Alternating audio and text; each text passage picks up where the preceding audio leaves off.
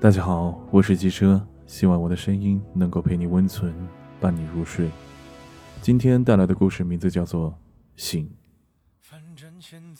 一个女孩失恋分手后见到了天使，天使问她：“你为什么那么难过？”女孩说道：“我这么爱他，对他付出了那么多，他却还是离开了我。”天使接着问她：“那你还爱他吗？”女孩重重的点了点头。那他还爱你吗？女孩想了想，哭了。天使笑着说：“那么该哭的人应该是他。你只不过是失去了一个不爱你的人，而他失去的却是一个深爱他的人。”这又是一个老故事，对不对？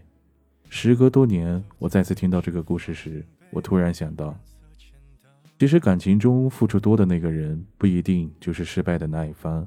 若干年后泪流满面的，一定是被深爱的那个人。所以我爱他，我付出，没关系的。至少多年以后，泪流满面的人不是我就够了。当我将我这个想法说给我朋友时，我朋友拍了拍我的肩膀。给我点了一支烟，缓缓说道：“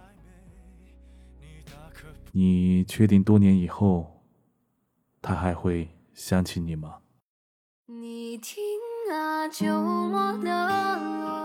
去吹吹风吧，能醒的话，感冒也没关系。